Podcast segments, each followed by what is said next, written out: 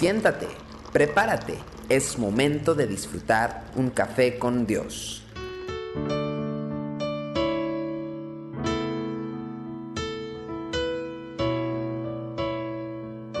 Reciba ricas y abundantes bendiciones a través de la palabra del Señor. Qué bueno que está con nosotros en Café con Dios. Yo quiero hablar un poquito de Nemías. Nemías capítulo 1, versículo 6 al 7 dice, esté ahora atento tu oído y abiertos tus ojos para oír la oración de tu siervo, que hago ahora delante de ti día y noche, por los hijos de Israel tus siervos, y confieso los pecados de los hijos de Israel que hemos cometido contra ti. Sí, yo y la casa de mi padre hemos pecado.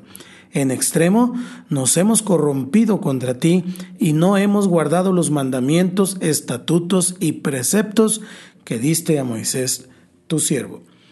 Este clamor de Nebías es uno de los mejores ejemplos que tenemos en la Biblia acerca de lo que es la oración.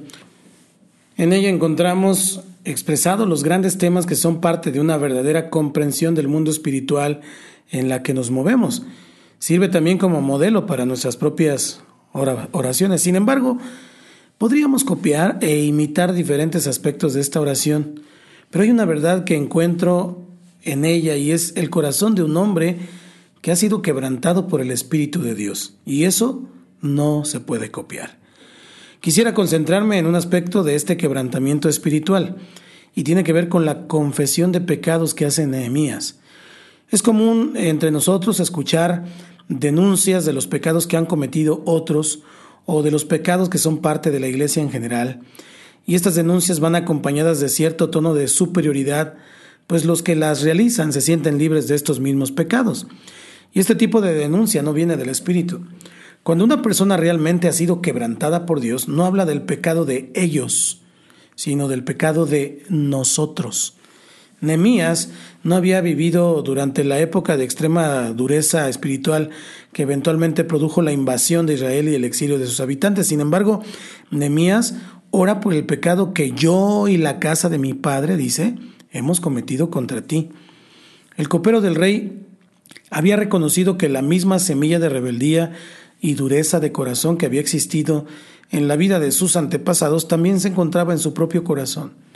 Y esta percepción espiritual del pecado es también la que tuvo Isaías cuando vio al Señor sentado en su templo. No exclamó, ay de mí porque habito en medio de un pueblo inmundo. No, en Isaías 6:5 dijo, ay de mí que soy muerto porque siendo hombre inmundo de labios y habitando en medio de pueblo que tiene labios inmundo, han visto mis ojos al Rey Jehová de los ejércitos. La magnífica revelación de la grandeza y santidad de Dios le permitió ver que el pecado había contaminado por completo no solamente la vida de los demás, sino también su propia vida. Como hijos de Dios, como líderes, usted y yo debemos saber que las airadas denuncias de pecado en los demás rara vez producen cambios. Al contrario, los que las escuchan se sienten agredidos y condenados. Cuando estas mismas personas ven, sin embargo, que usted está quebrantado por el pecado en su propia vida, primeramente, se sentirán también impulsados a buscar la purificación de parte de Dios. Y este tipo de quebranto es producto de estar en la presencia de aquel que es luz, de aquel que es santo. ¿Cómo reacciona frente al pecado de los demás? ¿Qué revela esto acerca de la clase de persona que usted es? ¿Y cuánto tiempo le dedica a la confesión de sus propios pecados? Que Dios le bendiga. Nos vemos mañana aquí, sin falta, en Café con Dios. Por mí. Es más dulce que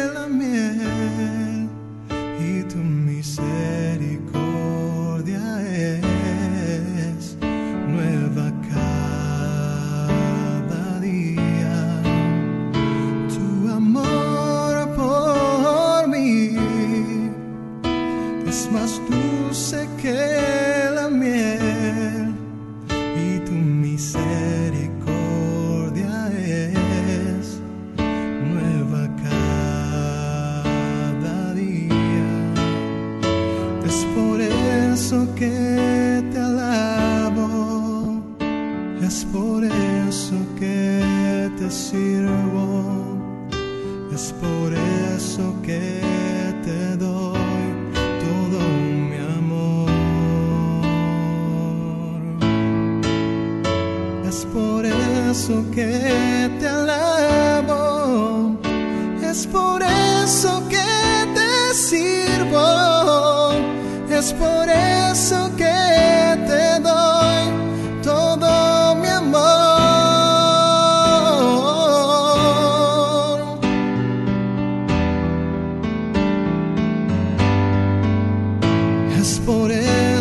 que te elevo, es por eso que te sirvo, es por eso